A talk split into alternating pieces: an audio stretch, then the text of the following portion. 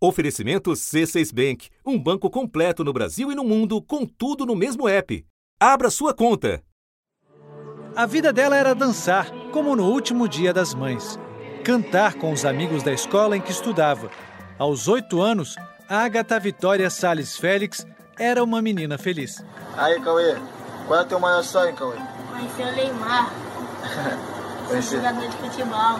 Cauê era aquele moleque brincalhão, tá me entendendo? Four, five, six. Contar em inglês era uma das gracinhas de Sofia. Aos dois anos e sete meses aprendia tudo, brincava o tempo todo e não sabia o que era violência, só amor. Enzo era um menino alegre, travesso, apaixonado por super-heróis. Meu filho estava completando quatro anos de idade.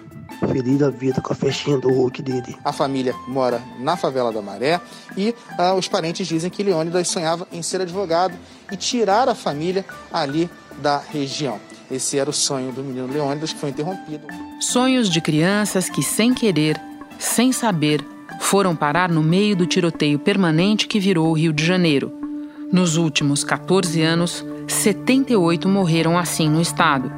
E em 2020, um recorde de 12, segundo a ONG Rio de Paz. Uma única bala levou Emily e Rebeca na sexta-feira, 4 de dezembro. As meninas eram primas e costumavam brincar juntas. Estavam animadas com a chegada do aniversário de Emily, que completaria cinco anos no fim do mês. Uma de quatro, outra de sete estavam sendo crianças. Qual é a criança que nunca brincou no portão de casa? Com uma exceção, os casos deste ano permanecem em aberto. E todas as vítimas eram negras.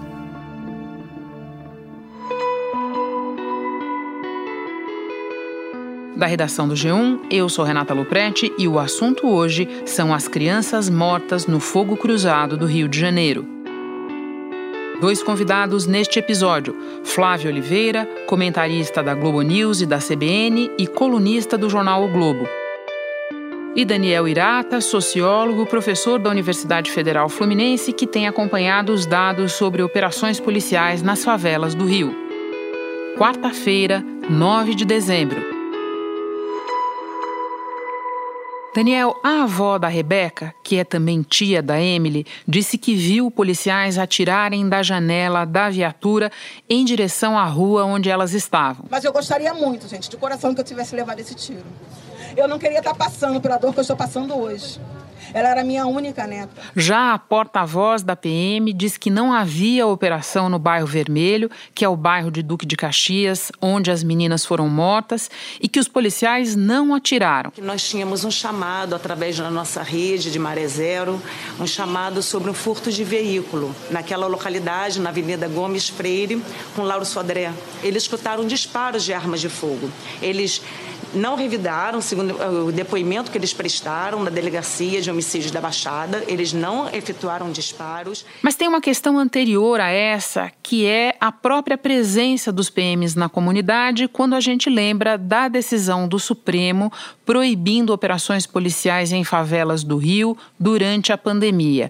Pode nos explicar qual é essa discussão? As operações policiais elas são uma zona de, de penumbra na área de segurança pública. Né? Por um lado, elas são o principal instrumento né, da ação pública nessa área, porque é onde se concentram os recursos humanos, tecnológicos, financeiros. E, por outro lado, só muito recentemente elas foram formalizadas, né, enfim, do ponto de vista jurídico e normativo, para que a gente pudesse ter um acompanhamento mais transparente, mais claro sobre o que acontece nessas ações que são muito complicadas. Elas são situações onde a letalidade policial acontece e é, são muito pouco efetivas para o controle do crime, né?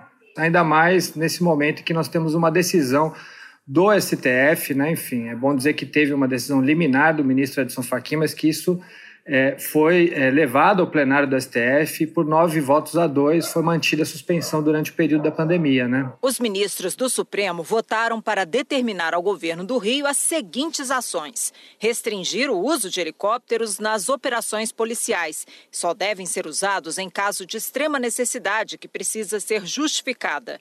Restringir operações policiais em locais próximos a escolas creches, hospitais ou postos de saúde. Você falou do aumento da letalidade, a gente vai falar disso já já. Mas que indicativos vocês têm de que, além de tudo, as operações não contribuem para a redução do crime? Há diversos estudos né, que mostram que as operações não são é, métodos eficientes de controle do crime. Né?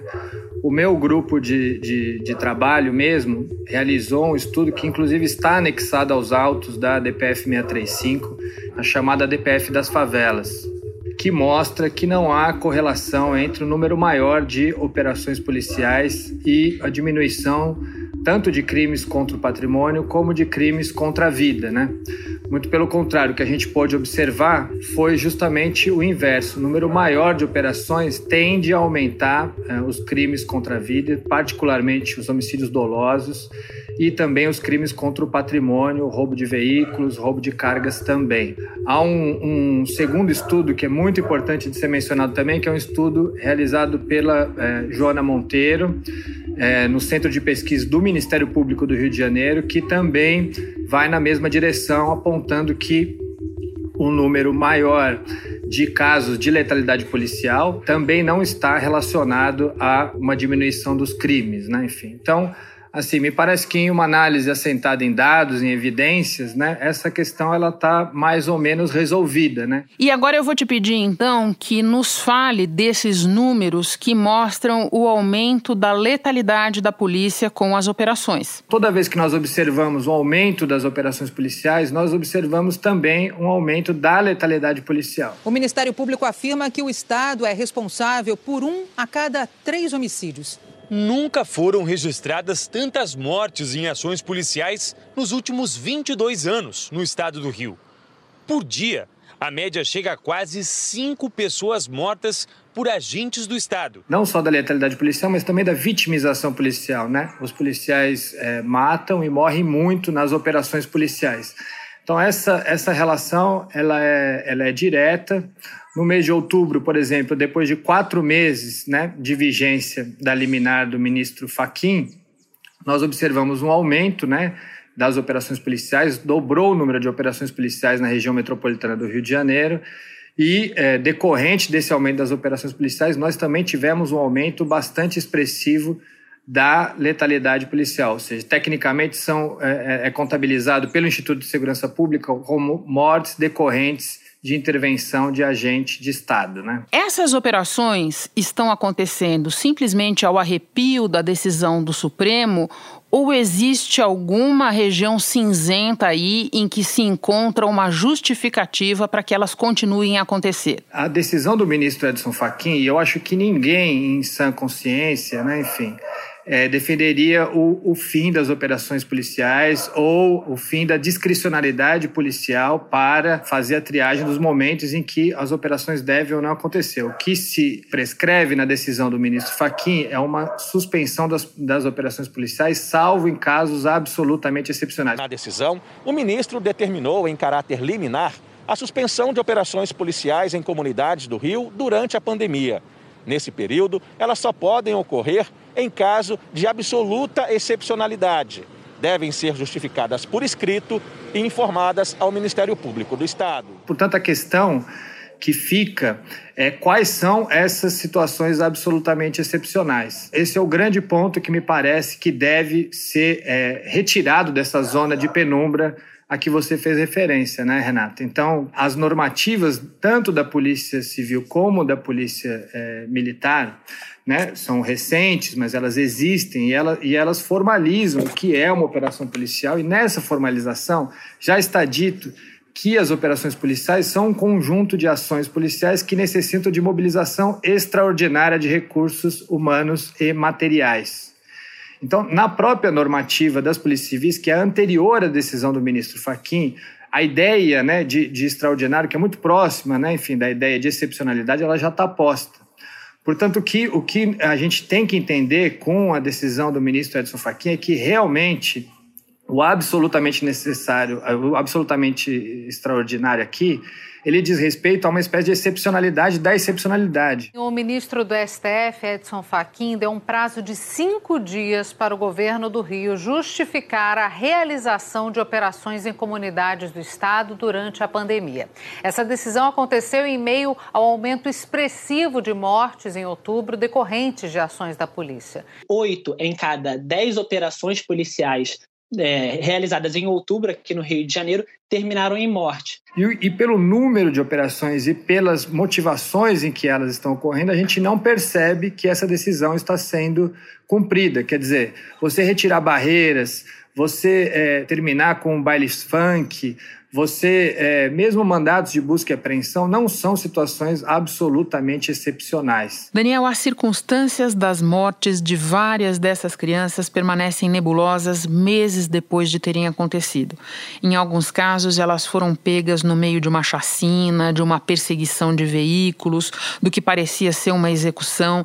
Você pode nos explicar como o contexto específico do Rio de Janeiro permite que crianças sejam pegas no meio de cenas de extrema violência como essas? O Rio de Janeiro ele é caracterizado né, pelo, pela uma dinâmica de controle territorial armado por diversos grupos criminais. Né? Você tem facções do tráfico de drogas e você tem também as milícias, as diversas milícias né, que estão atuando aqui no Rio é, sempre disputando esses territórios. Esses territórios eles são fonte né, de influência política e econômica desses grupos sobre as populações né, que habitam esses lugares.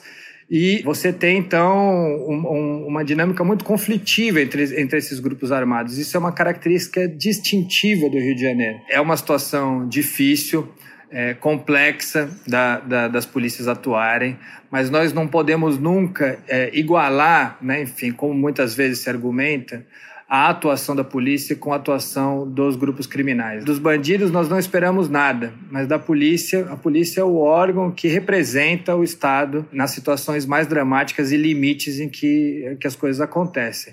Portanto, é, é, a violência que vem dos grupos armados, ela não pode espelhar né, a atuação das polícias que têm que agir com protocolos claros, definidos e com a prestação de contas maior com relação às suas ações. Daniel, eu agora vou conversar com a jornalista Flávia Oliveira, mas antes me despeço de você. Muito obrigada pelas informações. Bom trabalho. Obrigado, Renata. Até uma próxima.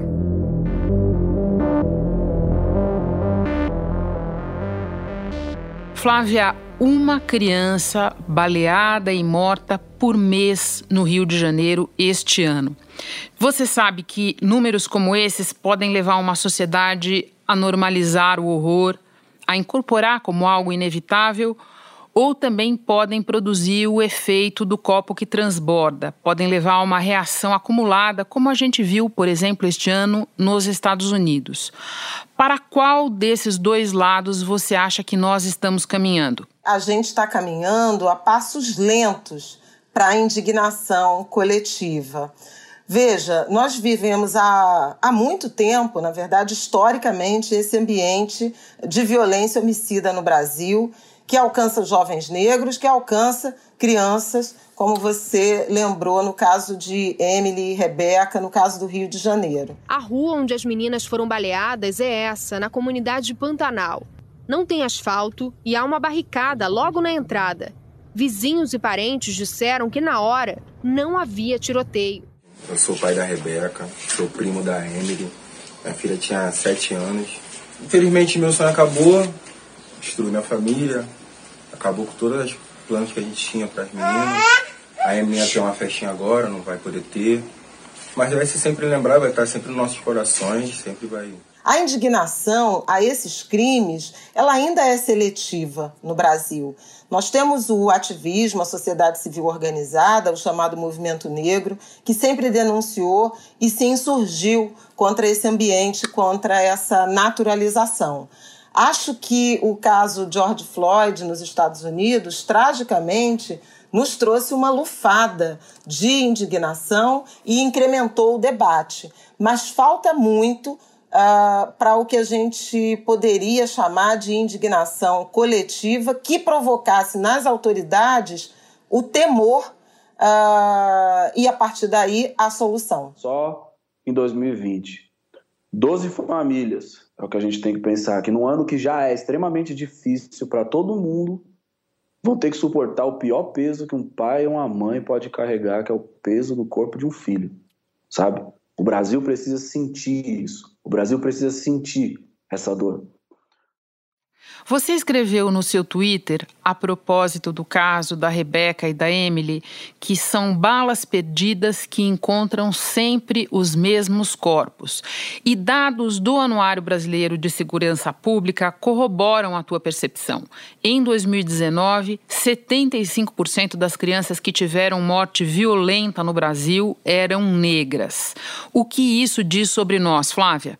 Essas estatísticas, não apenas as estatísticas sobre a morte ou o assassinato, a morte violenta de crianças, é, mas também os feminicídios que alcançam, sobretudo, as mulheres negras, a violência homicida que abate jovens negros, né, de 15 a 29 anos, a população carcerária, tudo isso que é predominantemente é, formada por jovens homens pretos e pardos.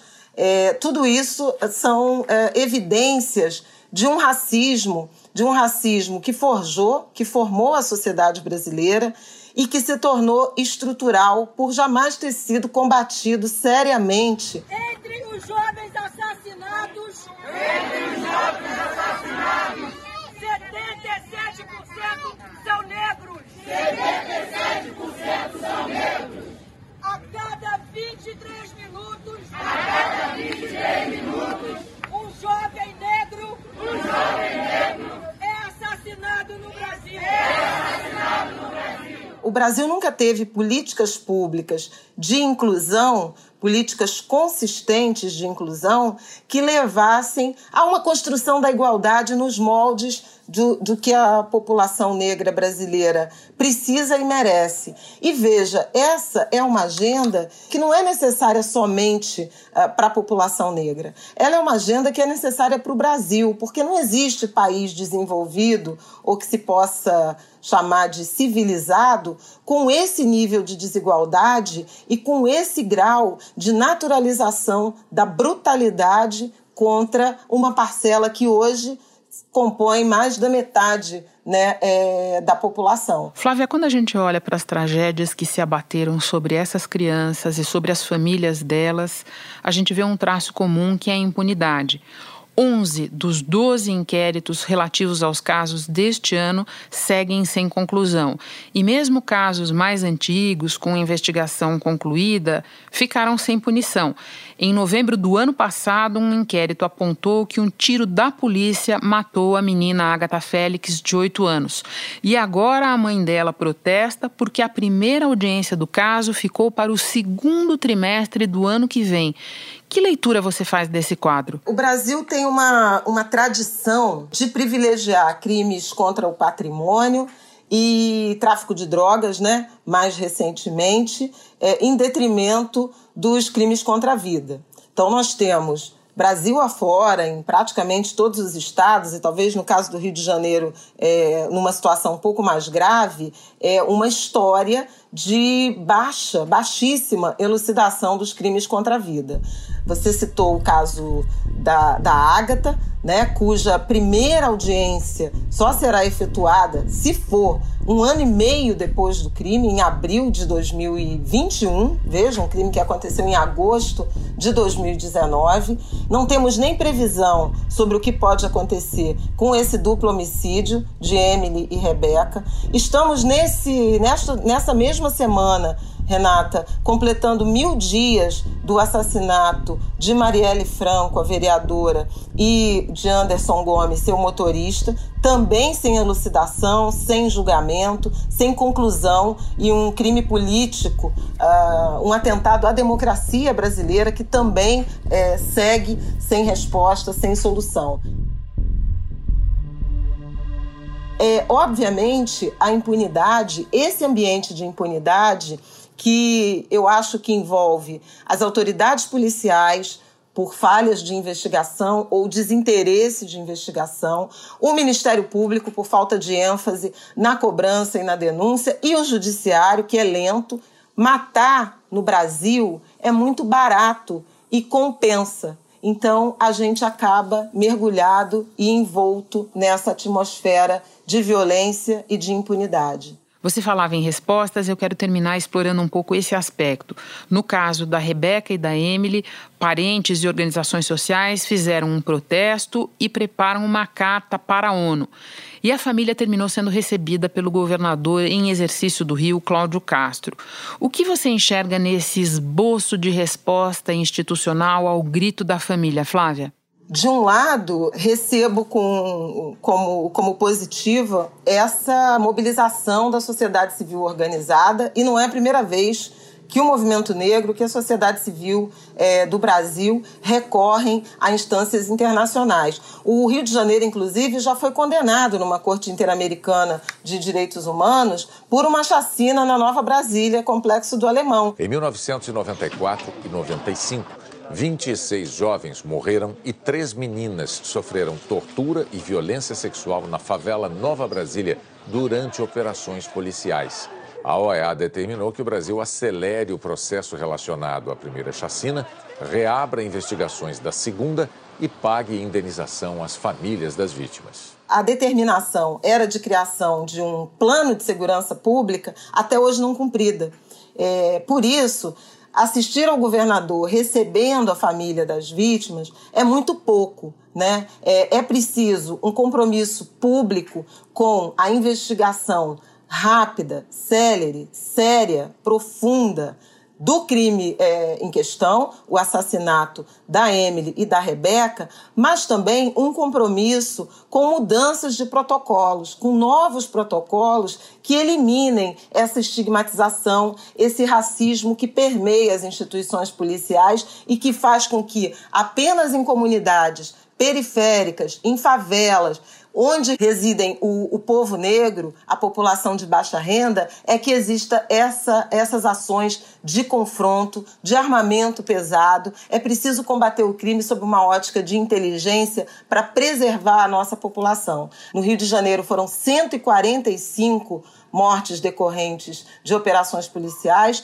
na Baixada Fluminense, 62, 40%. Isso durante a vigência de uma decisão do Supremo Tribunal Federal proibindo operações e confrontos em favelas do Rio de Janeiro durante a pandemia. Isso dá a medida do quanto o Estado, é, e aí o Estado com é maiúsculo, mas também o Estado do Rio de Janeiro, o governo do Estado do Rio de Janeiro, não parecem comprometidos com a preservação da vida. Flávia, muito obrigada pelas informações. Um prazer te receber de novo no assunto. Volte outras vezes. Volto sempre que você me chamar. É um prazer, minha admiração pelo seu trabalho. E até a próxima. Obrigada, querida. Por dias melhores. Este episódio usou o áudio de uma entrevista do cantor Emicida para o programa Papo de Segunda, do canal GNT.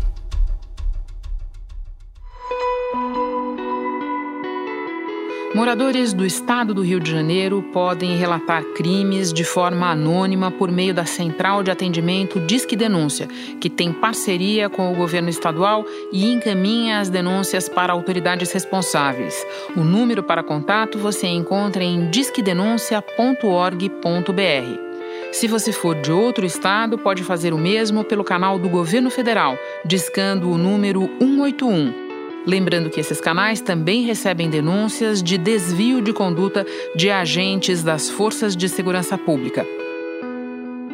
Este foi o assunto podcast diário disponível no G1 e também no Google Podcasts, Apple Podcasts, Spotify, Deezer, Castbox, Amazon Music. Nas plataformas digitais de áudio você pode seguir a gente e assim não perder nenhum episódio.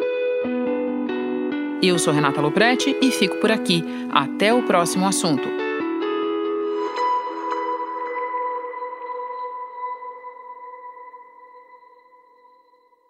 Você no topo da experiência financeira que um banco pode oferecer. Escolha um banco completo no Brasil e em qualquer lugar do mundo. Abra sua conta no C6 Bank.